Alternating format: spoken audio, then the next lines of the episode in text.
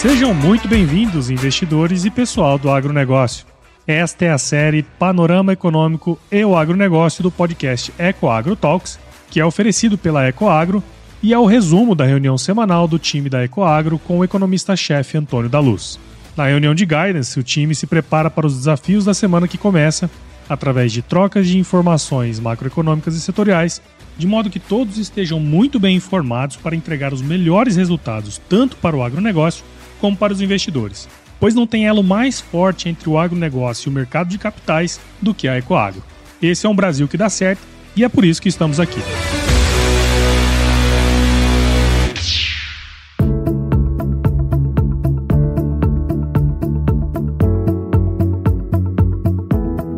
Olá, investidores, olá, pessoal do agronegócio. Que bom, que bom que vocês estão aqui mais uma vez nessa nossa semana, a primeira semana do ano, e eu quero começar este ano com o pé direito enterrado no chão. Eu tô hoje vai ser um programa muito especial, um podcast diferente, aonde nós não vamos tratar das questões macroeconômicas e do agronegócio como fazemos aqui semanalmente. Hoje, como é início de ano, eu trouxe um material diferente para nós discutirmos. Eu quero aqui trazer uma, um, um debate sobre as diferenças e as oportunidades dos fiagros em relação aos FIIs, os fundos imobiliários. E também eu quero mostrar para vocês um produto da Ecoagro, que é o EGAF 11, que é um fiagro da, da Ecoagro, e para mim, já disse isso aqui mais de uma vez, é o melhor fiagro que nós temos no mercado. E para isso, eu trouxe ninguém mais, ninguém menos do que o Bruno Lund, que é o diretor da Ecogestão de Ativos. É ele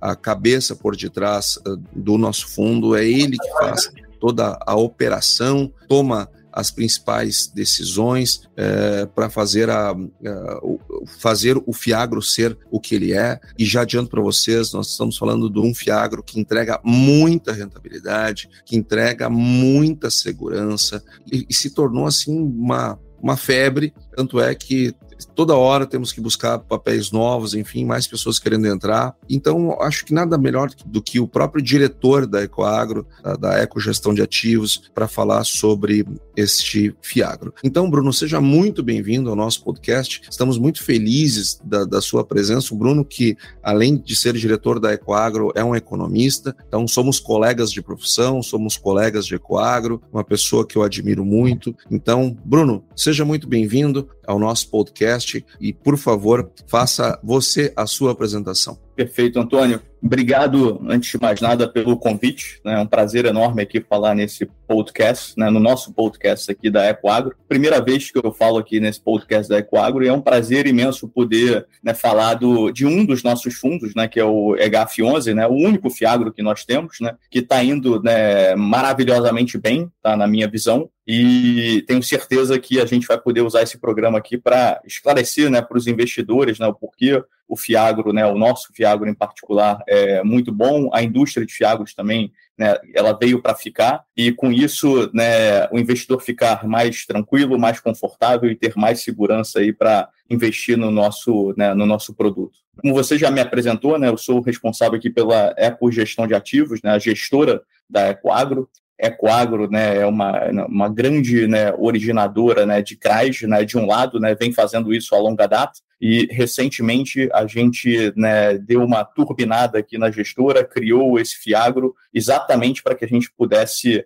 é, democratizar o acesso né, a esses papéis que a Ecoagro né, originam que até então apenas né, investidores né, profissionais podiam ter acesso a esse tipo de papel, os melhores papéis aqui da casa, né, porque a regulamentação era assim. E aí, com o advento do Fiagro, a gente pode trazer um, né, um pouco do que hoje o investidor profissional consegue alocar para os investidores de varejo. Né? Então, com isso, a gente democratiza né, o acesso aos investimentos, aos melhores investimentos do agronegócio e permite que investidores aí comuns, investidores aí de varejo, né, um garçom, uma empregada doméstica, um trabalhador aí da lida do dia a dia, né, um estudante, né, um aposentado, né, ou qualquer pessoa aí que ganhe seu dinheiro suado, consiga né, investir no agronegócio e ter né, bons retornos e uma garantia né, de que o seu investimento está muito seguro né, por conta de todo o processo de gestão aqui que a Ecoagro entrega. Beleza, Bruno. A Ecoagro que é a maior securitizadora do agronegócio brasileiro, já tem mais de 40 bilhões de reais em emissões de CRAS, 4 bi e meio, ou quase 4 bi e meio, depois o Bruno fala sobre isso, da gestora de ativos, sob gestão. Um dos fundos é o EGAF11, que nós vamos falar aqui. Uh, se der, Bruno, podemos falar também de outros fundos. Agora, é importante, uh, vou falar o meu caso, Bruno.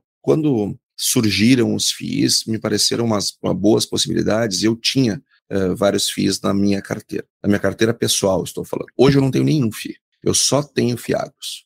Uh, desde que a lei do, do FIAGRO foi aprovada e os primeiros FIAGROS foram surgindo, claro, como todo bom investidor, eu fui olhar o que, que, o que, que tinha uh, debaixo de cada, de cada produto, fui tentar entender e selecionei alguns FIAGROS e hoje a minha maior posição, sem dúvida, é em HF11. E eu queria perguntar o seguinte, e, e não tenho mais fundos imobiliários, já, e vou dizer o porquê. Eu gosto de fundos imobiliários, continuo acreditando na indústria, continuo achando fundos imobiliários um excelente papel, só que eu acho o Fiagro melhor, porque me parece mais seguro. O, o agronegócio, ele vende para 193 países e regiões do mundo, o agronegócio brasileiro, ou seja, não é um produto que sofre risco Brasil, como sofre, por exemplo, os fundos imobiliários. O fundo imobiliário é o seguinte, ó, estou fazendo aqui uma, um, um investimento, uh, ele, é, ele é imobiliário, ou ele é logística, ou é, enfim, seja lá o que for, mas ele é dentro do Brasil para o Brasil.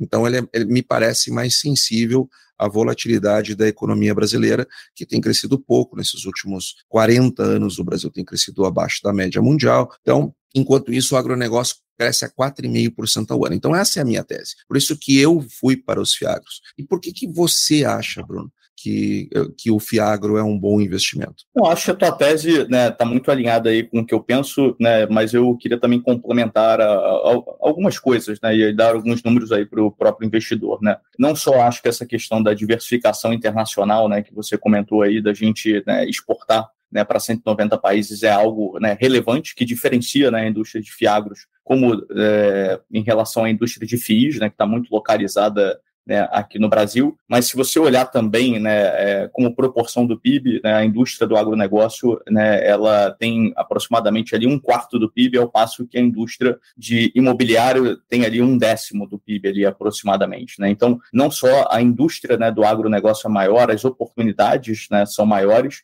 e eu diria também, pela forma como a gente né, estrutura as operações, né, os riscos né, são menores. Tá? A gente viu, né, durante a pandemia, Antônio, nós que somos economistas, a gente viu a resiliência do agronegócio frente a outros segmentos, enquanto né, todos os segmentos né, né, tiveram seu PIB né, caindo né, ao longo da pandemia, o agronegócio esteve lá para o alto e avante, né, vamos dizer assim, né, porque as pessoas têm que se alimentar. Né, é, a alimentação é a base da sobrevivência né, da, da, humanidade, né, e o agronegócio provê isso. Né, é, é, um bem, digamos assim, de subsistência, é um bem essencial para a população mundial. Quanto a população mundial continuar crescendo né, e não reduzir, né, é, a tendência é que o agronegócio tenha que avançar a passos largos para conseguir alimentar essa população mundial. Via né, mais produção, né, desbravando novas terras onde isso ainda é possível, né, e no Brasil é um dos únicos países onde isso ainda é possível, né, é, e que tem uma grande produção, é, é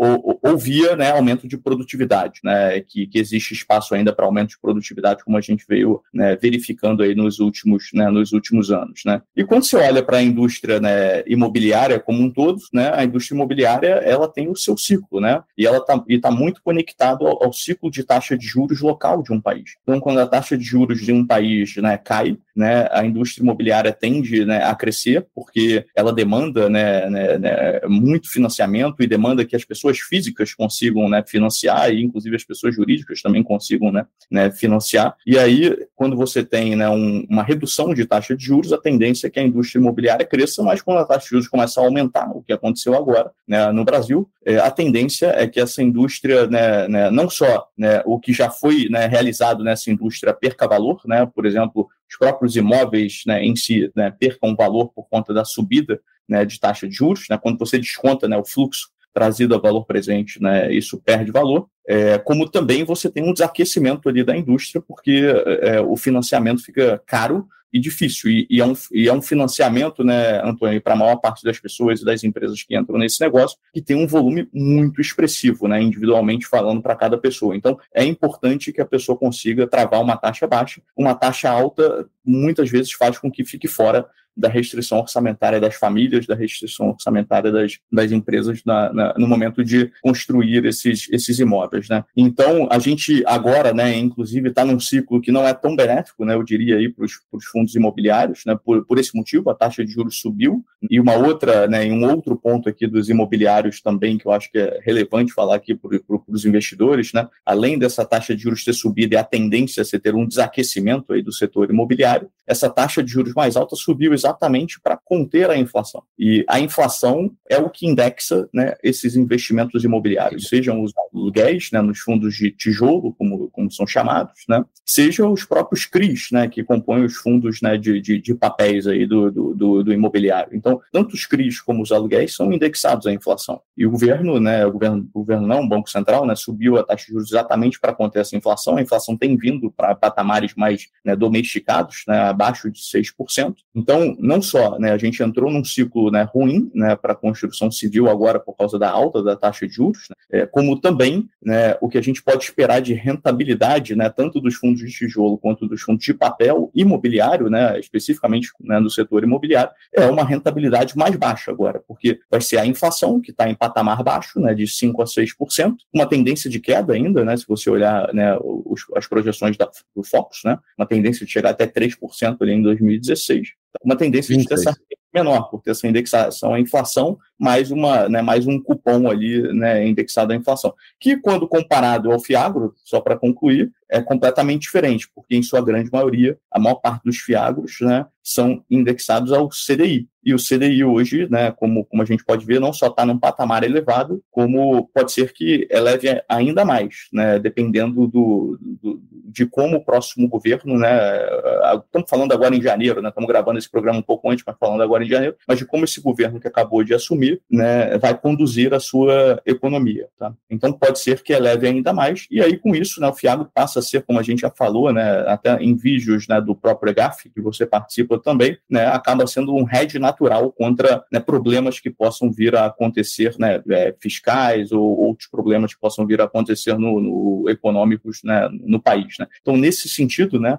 os fiagros acabam tendo né, uma vantagem né, em relação aos, aos imobiliários, né, porque ele tem esse, esse hedge natural. O momento para fiagro hoje é bom porque o patamar do nível de juros no qual o produto está indexado está elevado a tendência é que continue elevado, né, é, talvez até suba um pouco mais, né, é, no futuro, né, a tendência é que né, esse, a taxa Selic, que é o que indexa né, esses fiagros, até ceda um pouco, né, mas mesmo assim, quando comparado né, ao seu primo irmão, que é os fundos imobiliários, e você faz essa conta de rentabilidade, né, os fiagros ainda estão né, num patamar de rentabilidade né, superior, né, mesmo olhando para o futuro e, e, e, e projetando né, uma queda na taxa de juros da economia, por conta disso que eu falei, né, de um lado a inflação vai ficar ali em patamares adestrados, ao passo que essa taxa de juros ali vai estar num nível né, bastante interessante, né, e, e, esse é o nível que indexa né, os, os rendimentos do fiado.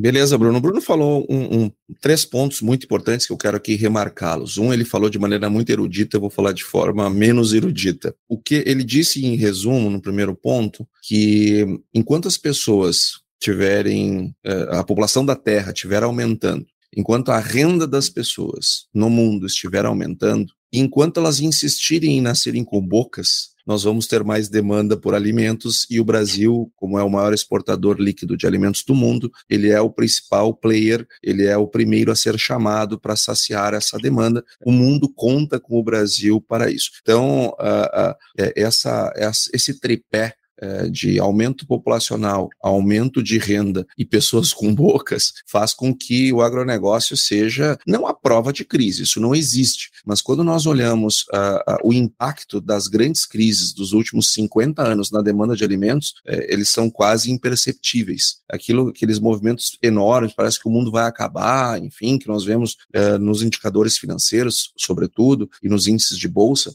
na demanda, na, na demanda do agronegócio, o efeito é muito próximo de zero. Quando nós olhamos a performance das commodities abertas, é, grãos versus metais versus energia, poxa vida, é, grãos é o que menos cai e é o que sobe mais rápido. Então, o que recupera mais rápido, é o que, ou, ou seja, tem a menor queda quando as crises se, se instalam e, e, e, rapidinho já volta para os seus padrões iniciais, porque, enfim, nós estamos vivendo uma era, estamos vivendo um tempo da humanidade onde uh, a população está crescendo, está aumentando renda, está se concentrando nas cidades. Esse processo começou com mais força no planeta uh, a partir de 1950 e vai aí tranquilamente mais uns, uns 50, 100 anos, uh, isso deverá acontecer. Então, esse ponto é muito relevante, Bruno, muito obrigado por ter trazido. Um outro ponto que o Bruno trouxe uh, sobre o fato de ser um hedge natural, né? É, é, isso é uma coisa que nós acreditamos, tanto o Bruno quanto eu, nós acreditamos muito nisso. O EGAF 11 ele é um hedge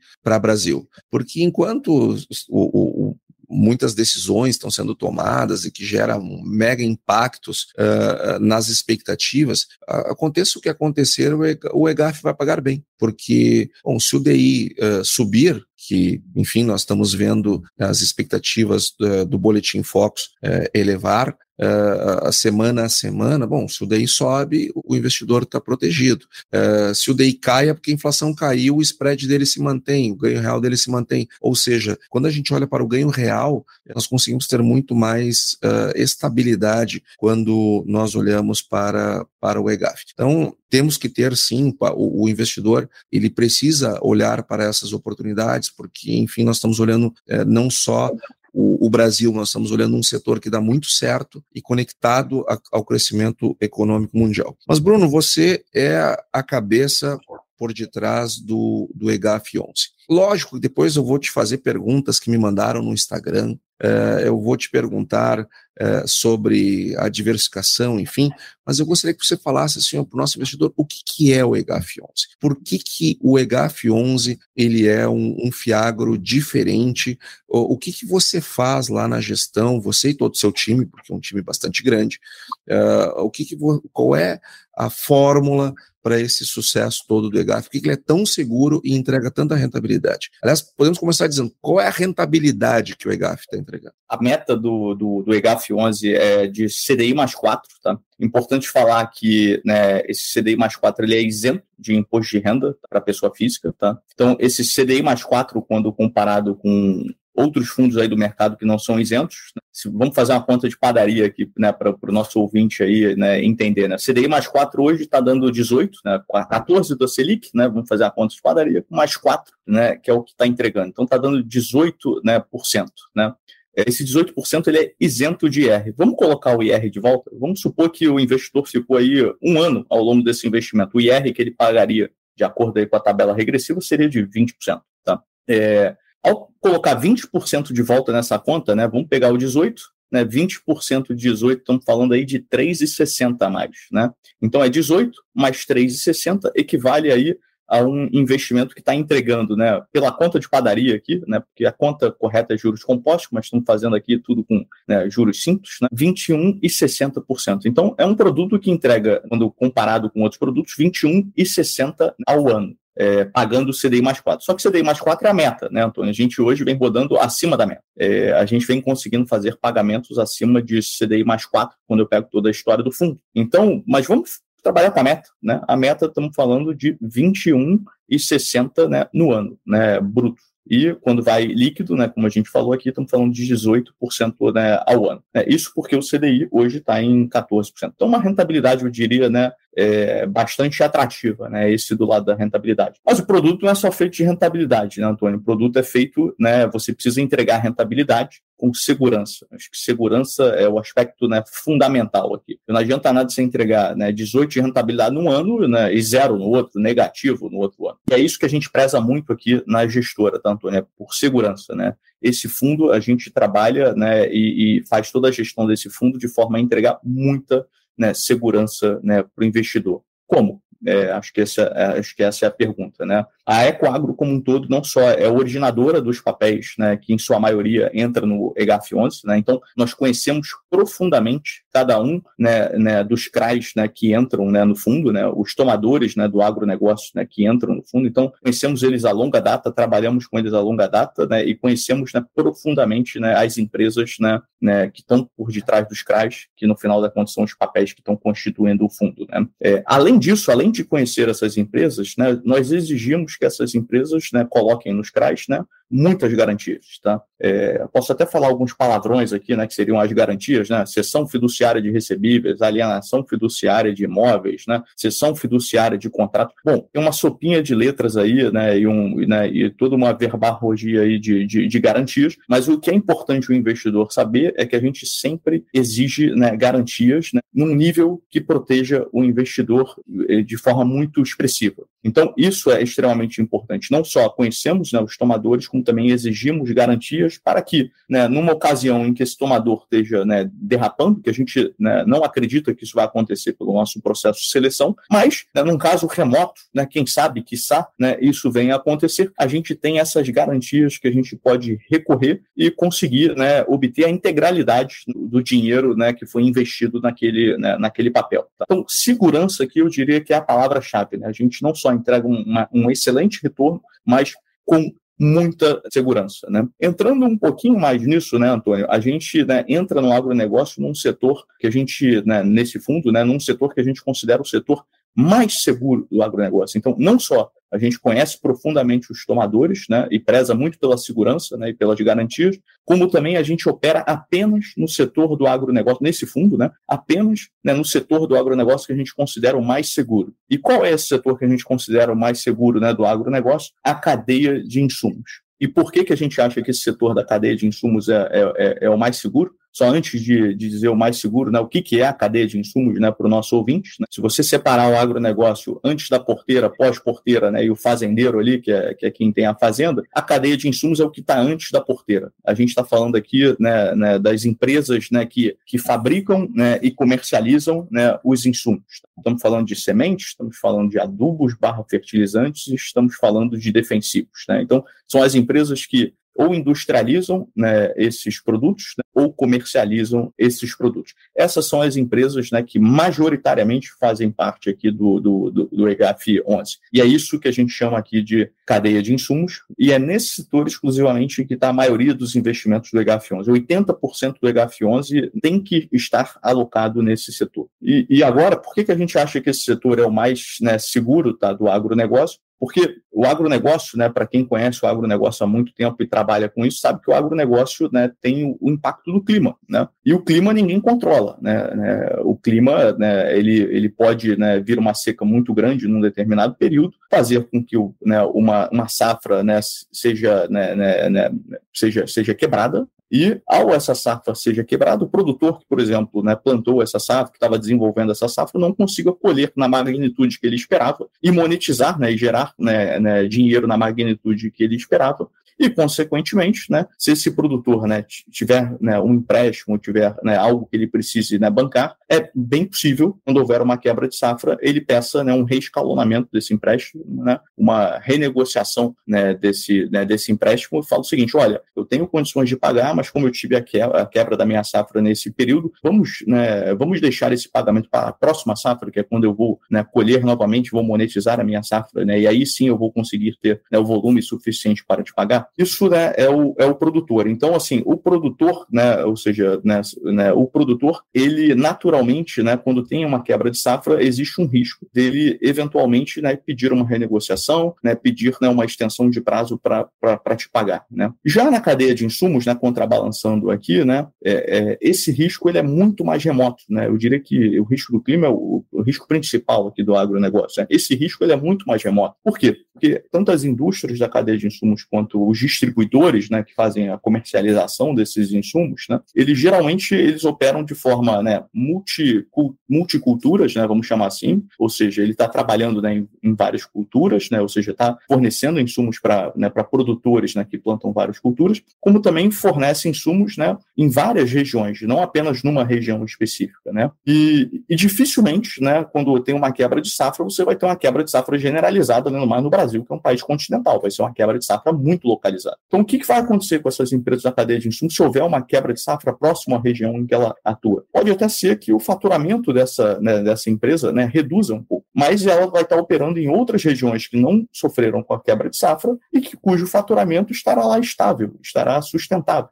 né? Perfeito? Então pode até ser que o faturamento reduza um pouco por conta dessa região que foi atendida, né? E desses produtores, né, que compraram insumos dessas comercializadoras, né, peçam, né, uma extensão de prazo para fazer esse pagamento mas por outro lado tem todas as outras regiões né, e todas as outras culturas que não sofreram né, com essa quebra de safra, que vão continuar né, pagando em dia aquela comercializadora para que né, é, eles possam, né, numa próxima safra, né, fazer jus né, e acessar essa comercializadora né, novamente. Bruno, deixa eu te fazer uma pergunta sobre este ponto. Nós tivemos no sul do Brasil esse ano, Rio Grande do Sul, Santa Catarina e Paraná, safra 22. É, estamos na safra 23, mas a safra 22 foi a última concluída. É, nós tivemos a pior perda, a pior perda da história em volume de grãos e volume financeiro perdido por conta de estiagens. Qual foi o impacto disso lá para ti na gestora? O que, que isso impactou? O que, que mudou a tua vida?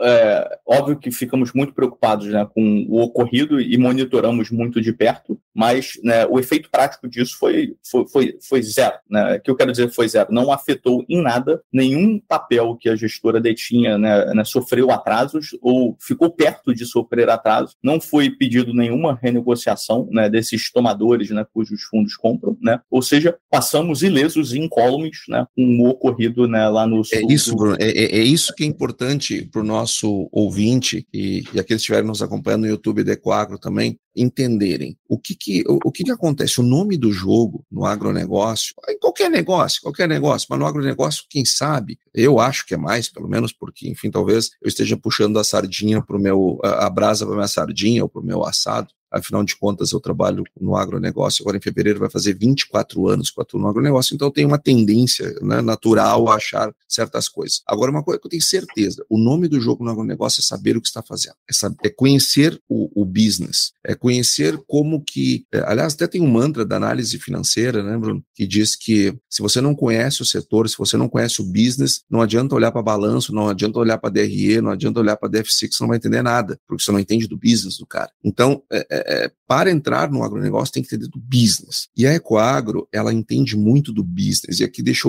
eu, eu, confidenciar uma coisa aqui para os nossos ouvintes. A Ecoagro tem mais de 100 colaboradores ao todo, né? Todo o grupo, a Ecoagro, gestora, enfim, tem mais de 100 colaboradores. E a gestora fica no oitavo andar. E, e, e a securitizadora, ela fica no terceiro andar. O PL do EGAF11 ele é muito pequeno comparado com a quantidade de CRAS que são emitidos no terceiro andar. E esses CRAS, esse, esse ano mesmo, foram 15 bi de CRAS é, ou deverá superar, vamos ver os números finais, mas é, quem sabe até supere os 15 bilhões esse ano. E a Ecoagro, ela faz isso desde 2006, não é 16, é 2006 que a Ecoagro está aí no business com, com o Moacir Teixeira, enfim, fazendo, fazendo operações estruturadas, é, iniciando esse processo. É, a quantidade de produtos que a, o primeiro que foi lançado foi da Ecoagro, é uma coisa impressionante. Primeiro CRA em dólar, Ecoagro. Primeiro CRA é, fora do Brasil, Ecoagro. Primeiro CRA verde, Ecoagro. Primeiro com Green Bounce, Ecoagro. Bom, tudo, tudo o pioneirismo é, cabe a Ecoagro. Aí o que, que acontece? Olha só como a vida do Bruno é uma barbada. O Bruno vai lá no terceiro andar e ele tem um cardápio imenso que ele pode escolher lá o que ele quer. Ou seja, a, a Ecoagro, por ter um know-how, só faz operações que têm altas chances de sucesso, uh, só pega uh, filé, até porque já criou uma networking, já conhece quem é quem, já sabe como é que o business funciona, se dá o luxo de pegar as melhores operações, e o Bruno pega as melhores dentre as melhores para colocar dentro do, do, do, do FIAG. Então, sem dúvida, Bruno, essa sua preocupação em trazer o creme de la creme para dentro do produto, escolher bem os produtos dentre bons produtos, isso é um trabalho muito forte que a gestora faz e que eu testemunho aqui, o trabalho que teu e da tua equipe para avaliar é, bem o que está sendo feito. E é justamente por isso que em momentos como, como foi 2022, que foi um ano de crise, é, o EGAF passou incólume, é, que você me diz, risco zero. Preocupamos? Claro que preocupamos. Ninguém gosta de ver é, o país perdendo produção, os produtores perdendo produção. Isso é triste, isso é dolorido. É, ver é, PIB caindo, isso é muito grave, ninguém gosta de ver, mas é, a nossa tristeza é, para aí, né? não, não, não, não evolui para preocupação, porque o tema de casa foi muito bem feito. Então, parabéns, Bruno, que legal. Queria muito uh, que você dissesse isso. Né? Passamos incólumes, nós não tínhamos combinado, mas eu sabia, lógico que eu sabia uh, uh, que, que tínhamos passado incólumes, só que isso não foi por acaso. Isso foi um excelente trabalho que começa lá na Ecoagro, securitizadora, e depois sobe para a ecogestão de ativos, que traz para o investidor do EGAF, que é um investidor, digamos, normal, que é um investidor comum, não é um investidor, não é um grande investidor. Você mesmo disse lá no início, pode ser um garçom, pode ser uma dona de casa, pode ser eu, pode ser você, pode ser, enfim, pessoas de todas as classes sociais, pessoas que botam lá um valor muito significativo, valor importante, uh, mas também aquele que tem uma poupança muito pequena e que está tirando da caderneta de poupança para comprar o EGAF. Ou seja, a responsabilidade que nós temos com esse micro, pequeno,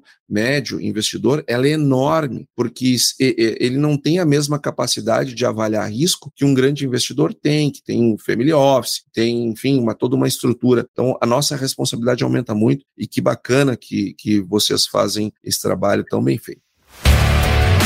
Ecoagro o elo entre o agronegócio e o mercado de capitais.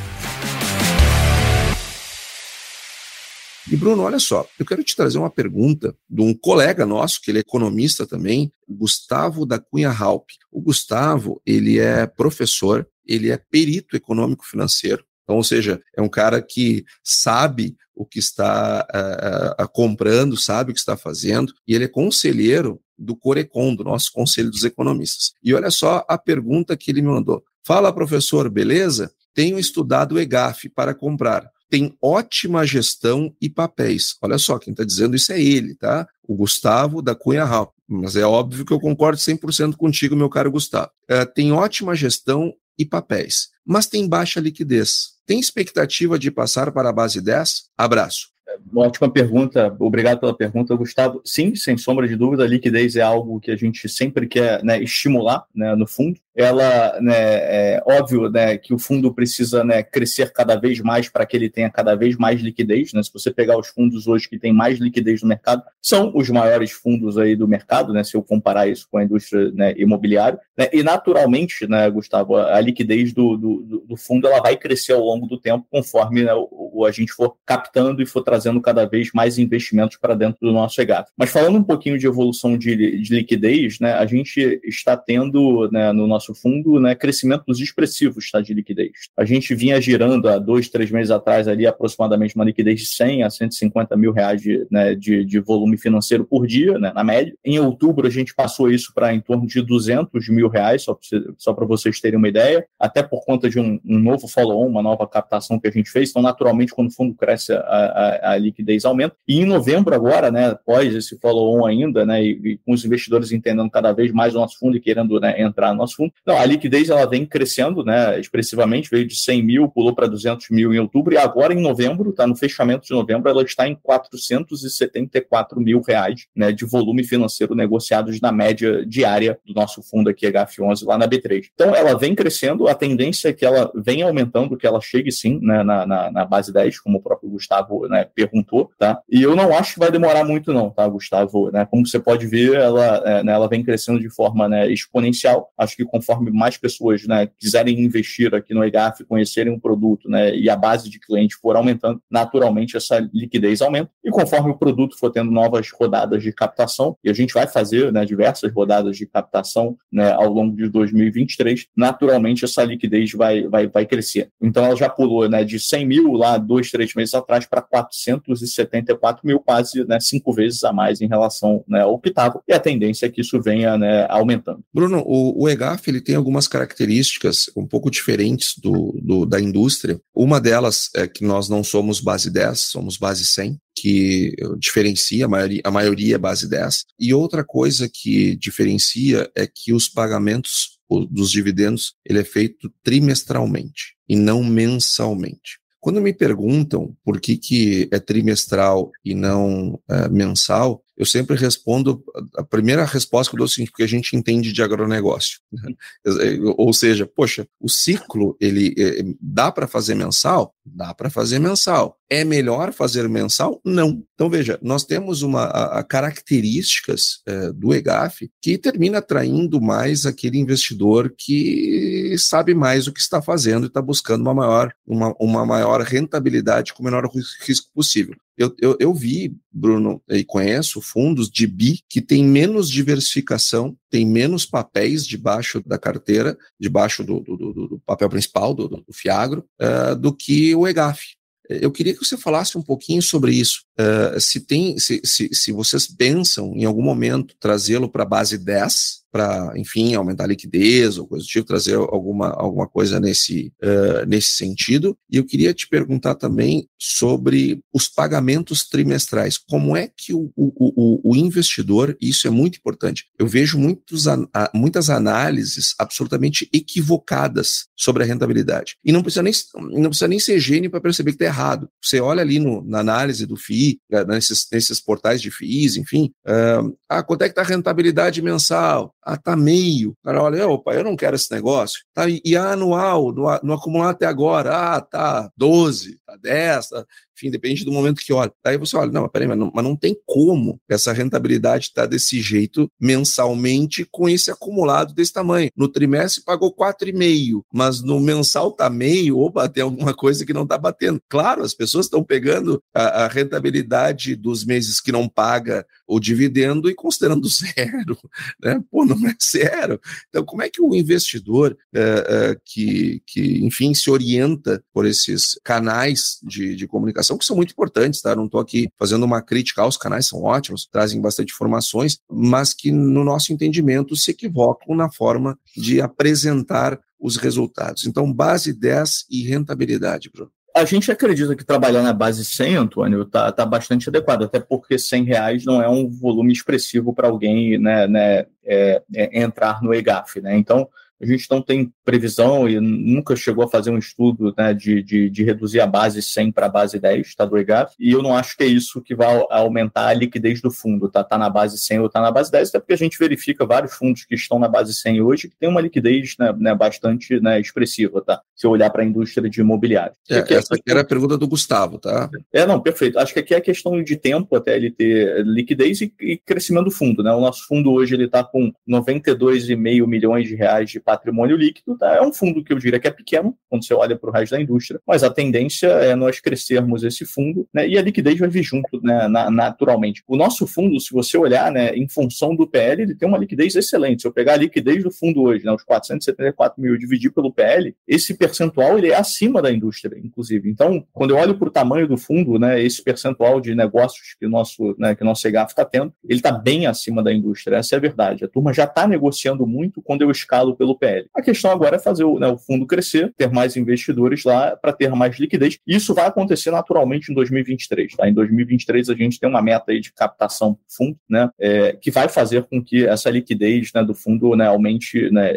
expressivamente né, de forma orgânica mesmo, né, sem fazer sem fazer esforço pelas pessoas conhecendo, pelas pessoas comprando e pelas captações que a gente vai fazer aí ao longo de 2023. Tá? Então esse é o primeiro ponto. Com relação a dividendos, né, vamos falar de dividendos trimestrais, né, é, como você mesmo falou, porque que a gente fez dividendos trimestrais é porque conhecemos um pouco mais o agronegócio do que o resto da, da, da indústria e quisemos trazer o investidor né, né, né, é, para o agronegócio. O agronegócio, né, como a gente sabe, ele funciona em safra e safrinha, né, ou, ou apenas safra, dependendo, né, dependendo da localidade que você está no Brasil. Né, no caso do Sul, né, onde você se encontra aí, só tem safra, geralmente não tem safrinha. Então, quando você vai estruturar um CRA para essa indústria de safra e safrinha, que tem esses ciclos de safra e safrinha, naturalmente, né, os pagamentos de juros, né, os pagamentos que né, o, o tomador desses recursos tem que fazer, tem que estar tá associados a esses ciclos, tem que estar tá, né, meteados, né, tem que estar tá pareados né, com esse ciclo. Então, nada mais natural do que você estruturar um CRA que tenha pagamentos semestrais ou que tenha pagamentos anuais. Esse é o normal da indústria. Né? E se você tentar fugir um pouco disso, você vai estrangular né, o seu tomador né, em última instância. E não é isso que a gente quer aqui. Aqui a gente né, é, quer fazer né, é, um, né, um financiamento, quer permitir que o cliente se financie, mas respeitando o ciclo do seu negócio. Por isso, né, os CRAs são semestrais né, e anuais. E aí, quando a gente pensou né, no EGAF, a gente,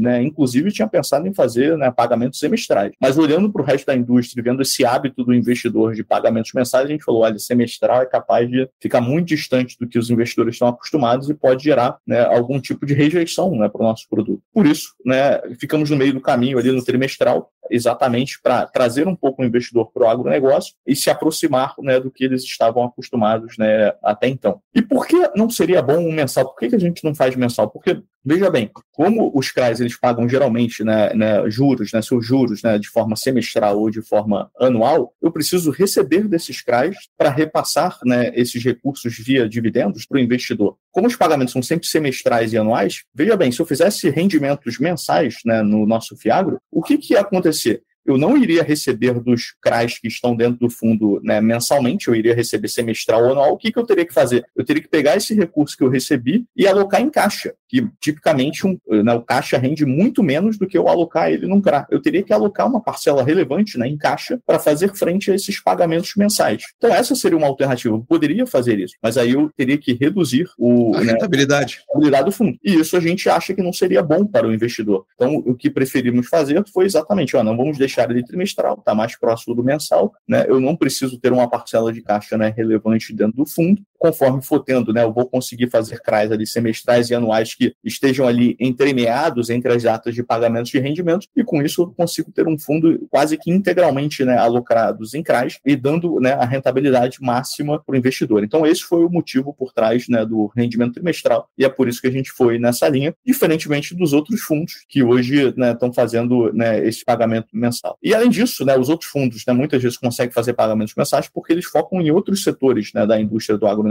Eles majoritariamente ou estão né, ali em usinas de, de, de, açúcar e álcool, que eles conseguem sim ter um pagamento ali mais né, estável né, ao longo do mês, tá? ou estão num outro setor, que é o setor né, pós-porteira, né, que é o setor de processamento de alimentos, que aí sim você consegue sim fazer um financiamento para esses, né, para essas empresas e ter né, pagamentos ali é, é, mensais. Mas, como eu falei inicialmente, né, a gente né, reputa a esses setores, né, de forma, né, na média, né, como sendo mais arriscados do que o setor da cadeia de insumos. A gente acha o setor da cadeia de insumos o mais seguro e é por isso que a gente atua lá. E na cadeia de insumos, para operar, né, é sempre semestral né, ou anual. Né, e esses outros setores, né, né, com todo o mérito né, que eles têm, e são importantes mesmo, mas quando a gente compara com a cadeia de insumos, né, eles são um pouco menos seguros, na média, né, do, que, né, os, né, do que a cadeia de insumos em si. Então, por isso que a gente né, selecionou a cadeia de insumos, por isso que a gente hoje tem o nosso né, FIAGRO né, trimestral, né, para a gente dar essa rentabilidade né, máxima para o investidor, e nada contra as outras teses né, dos outros fundos, mas a nossa tese é clara, né, o que a gente quer aqui é segurança, segurança, segurança em primeiro lugar, né, e obviamente né, é rentabilidade, né, uma vez que você né, consegue né, né,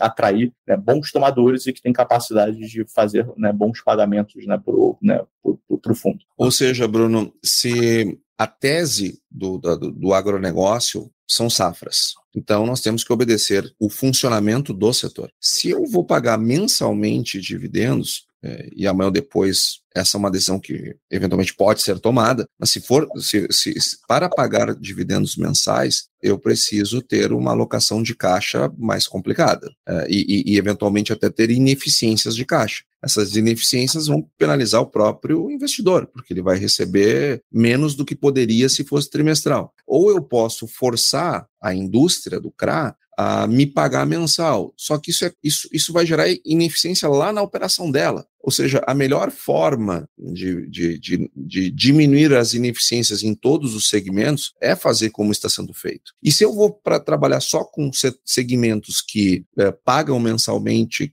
com tranquilidade, porque faz parte do business, eu vou concentrar. Então, é, é, é por isso, segurança, segurança, segurança. É, é, é, a forma de manter diversificado, é a forma de manter o business como um todo funcionando bem. E, e, outra coisa que me parece uma característica muito, muito séria e certa que é feita poxa vida, o fundo podia ter um PL bem maior a partir dos papéis de, de dentro de casa mesmo e já começar grande. É, e não é assim que, não, não é essa a tese. A tese é crescer, crescer bem, crescer com velocidade, sim, mas com muita segurança. Nós não, enfim, não temos por que é, é, mostrar nada para ninguém a não ser resultado, né? E Bruno, como é que funciona para o investidor que quer fazer uh, a, uma, uma comparação entre o EGAF 11 e um, e um Fiagro que paga mensalmente? Como é que é a conta que ele deve fazer? Yeah. Ah, isso, é, esse é um ponto bastante importante, né? A maior parte das comparações que são feitas hoje são feitas baseado no pagamento de dividendos, né? E aí, quando você olha, né, é, dividendos mensais vis-à-vis -vis dividendos trimestrais, em meses que o dividendo trimestral não está pagando, né, muitas vezes o investidor fica meio cego como comparar, né? Mas o ideal para o investidor fazer, né, é, são, são, duas coisas, né, que eu acho que o investidor deveria fazer, né? Primeiro é, é comparar esses dividendos mensais contra os nossos dividendos trimestrais, pega o nosso dividendo trimestral e divide por três, né? Acho que essa é a primeira coisa que o investidor podia fazer, porque isso se chega no equivalente mensal, né, do nosso dividendo e comparar com os dividendos né, mensais dos outros produtos. Acho que essa é a primeira conta que o investidor tem que fazer, né, e comparar o que está sendo pago no nosso produto vis-à-vis -vis o que está sendo pago nos outros produtos, tá? É, o último pagamento, por exemplo, que a gente fez foi de 4,36, tá? Referente ao trimestre findo em setembro, o que equivale a 1,45 né, mensal. Né? Ou seja, tá, nós estamos ali no primeiro quartil ali da indústria de fiagros, tá? E isso com muita sustentabilidade, porque né, o dividendo anterior foi 5,29, o que equivale a 1,76 por mês, tá? E o anterior foi 3,98, o que equivale a 1,32 por mês. Lembrando que o CDI veio subindo ao longo do tempo, então é natural que lá no passado, né, pagasse-se um pouquinho menos, porque o CDI era um pouco menor. É, então, assim, a gente vem fazendo né, pagamentos expressivos, a gente tem estado no primeiro quartil né, né, da indústria, né, então quando o investidor vai comparar dividendos, ele né, deveria dividir por três o nosso dividendo e comparar com o que os outros estão pagando. Né, esse é o primeiro ponto. Agora, eu não acho que o investidor tem que parar no dividendo, isso é importante, tá, Antônio? Eu acho que o investidor tem que olhar a performance do fundo como um todo. Para olhar a performance do fundo como um todo, a melhor coisa que o investidor pode fazer é olhar duas coisas. É, a primeira e mais importante é o resultado por cota. Todo fundo né, tem lá o seu resultado por cota. O que é o resultado por cota? É tudo que o fundo ganhou num determinado né, mês, né, dividido né, pela quantidade de cotas que aquele fundo tem. Então, você quando entra, quando você quando é um cotista do fundo, você vai ter um determinado número de cotas. É importante você saber o quanto que esse fundo está pagando de resultado por cota. É isso que vai determinar né, é, se o fundo está indo bem ou está indo mal. Né? É o resultado por cota né, consistente né, ao longo dos meses. E no nosso caso, a gente tem resultados né, por cotas consistentes. O nosso resultado por cota gira ali em torno de 1,40 a 1,45 né, com esse atual patamar de CDI. Então, a gente está entregando isso né, aos longos dos meses. E isso, naturalmente, vai fazer que quando vem a época de pagamento de dividendo trimestral, a gente consiga né, fazer esse 1,40 vezes 3 ou esse 1,45 aí vezes 3. Tá? Então, essa é a primeira coisa que é importante importante né, o investidor olhar para ver se o fundo está rentabilizando mês a mês da forma como ele deveria rentabilizar. E a outra coisa que o investidor deve olhar também é o resultado retido no fundo. O que é o resultado retido no fundo? Quando né, o gestor toma a decisão do quanto de dividendo pagar, não necessariamente ele precisa distribuir todo o resultado que ele obteve, né, ou no mês anterior, ou no trimestre anterior. Ele pode né, distribuir um resultado a menor, até por uma estratégia de manter o resultado mais estável. Mas quando ele distribui esse resultado né, a menor do que ele obteve né, ao longo do, dos tempos, exemple. Isso vai para uma conta que chama resultado retido. Você pode olhar também dos fundos o resultado retido por cota. Então, quando você olha o resultado retido por cota, você vê o quanto o fundo já fez de resultado no passado e o quanto que ele pode vir a pagar de dividendo, né, aquele estoque que ele pode vir a pagar de dividendo. E quando você olha o resultado por cota ao longo dos meses, você vê de fato qual é a rentabilidade que aquele fundo está tendo né, ao, longo do, ao longo dos meses. Então, eu acho que essas duas coisas é muito importante o investidor olhar né, e comparar entre os fundos. Né? Esse fundo que eu estou investindo hoje, né, o resultado por cota está tão bom bom quanto o resultado por cota de outro fundo. Então, o resultado por cota né, é fundamental. E o outro ponto é o resultado retido. Por esse fundo que eu estou olhando aqui, tem algum estoque de resultado né, que pode vir a se transformar em dividendo no futuro, né, de resultado que não foi distribuído ainda no passado? Né, se, se, essa conta estiver alta, é sinal de que esse fundo tem muita gordura ainda para distribuir tá, em dividendos. Essas duas coisas são fundamentais: resultado por cota e resultado né, retido. Né? Perfeito. Nós estamos nos encaminhando para o nosso final. E antes de encerrar, eu gostaria de trazer uma visão uh, minha a respeito da indústria. Uh, a, e, e, a diferença do, do EGAF da Ecoagro para a média da, da, das indústrias. Às vezes eu vejo uma parte da indústria com uma capacidade imensa de distribuição, e isto puxa né? Uh, como é fácil distribuir, eu tenho que arrumar papel para botar para dentro do Fiagro para poder distribuir, porque eu tenho uma, uma demanda muito grande é, de investidores. A nossa tese é o contrário disso. Nós temos uma, uma distribuição menor, mas uma capacidade de originação muito maior. Isso permite que se escolha é, só a nata para se colocar dentro do Fiagro. Então, não tem certo e errado aqui, não tem certo e errado. O que nós estamos falando aqui é risco-retorno. Nos parece que a tese, como nós temos uma imensa de uma securitizadora, a maior do Brasil, é, no andar de baixo, é, é possível ter papéis muito mais qualificados e, e, uma diversidade imensa de papéis para serem escolhidos, para serem colocados dentro do Fiagro, à medida que a demanda na distribuição cresça. Então, ou seja, é, e eu como investidor, aí falando é, em terceira pessoa, é, eu prefiro, se eu tenho um negócio que me dá a, mesma rentabilidade com um risco bem menor, porque a seleção dos papéis, porque a construção dos papéis, ela foi feita com critérios muito mais é, sólidos, com muito mais atenção, enfim, pela expertise, não por não que a, a indústria seja é, desleixada, porque senão os outros fiagros são maravilhosos, são bons. Eu também tenho outros fiagros na minha carteira. Não é isso. Agora é tudo uma questão de risco e retorno. O EGAF11, ele nasce na segurança. Inclusive o Moacir Teixeira, que é o founder da, da, da, da Ecoagro, ele sempre lembra, né? Poxa, a gente tem que ter responsabilidade com aquela pessoa que trabalhou anos da sua vida para juntar ali 5 mil reais, 10 mil reais, e esse cara vem e compra um papel nosso. Ou seja, a responsabilidade que nós temos que ter com esse cara tem que ser absoluta, porque temos que ter um respeito com a trajetória dele, com o esforço dele. Enfim, coisa número um é segurança. Então, os nossos, o, o, nosso produto, não tenho dúvida, Bruno, que ele é super seguro. Você faz um excelente trabalho. Eu quero te dar aqui os parabéns pelo trabalho que você faz na gestora, um trabalho de primeira linha, de primeira grandeza, que enobrece toda a, a casa. E, e, que bom, que bom que você aceitou o convite de ter vindo aqui fazer, nos dar essa aula é, para os nossos investidores sobre é, o EGAF11, sobre a indústria, sobre a melhor forma de fazer é, as avaliações.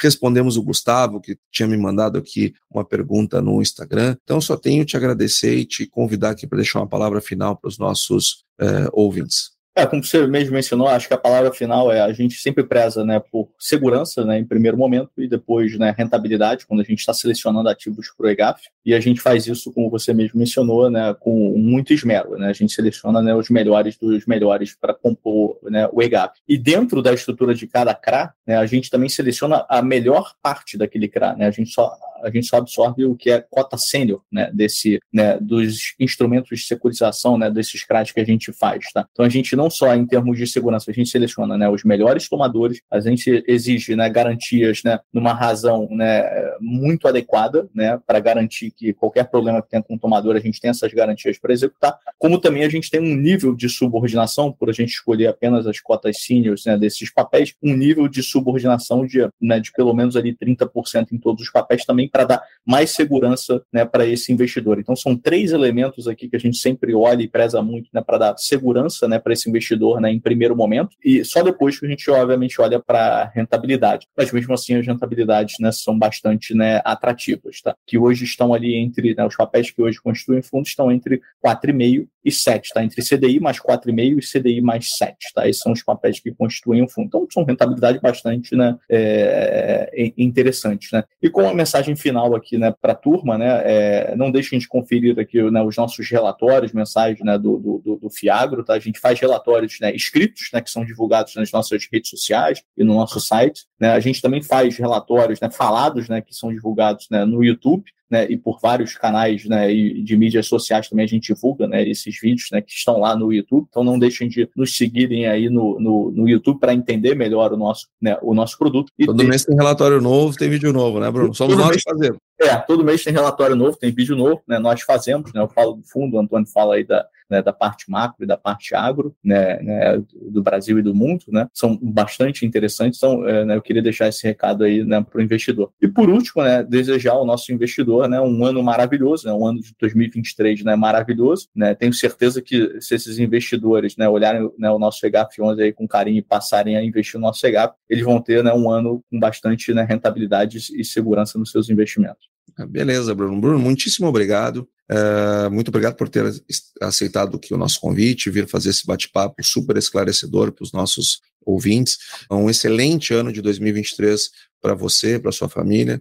Eu tenho certeza que a parte de rentabilidade é, do ano de 2023 dos nossos investidores está garantida. Um abraço, até uma próxima oportunidade. Um abraço, Antônio. Até a próxima.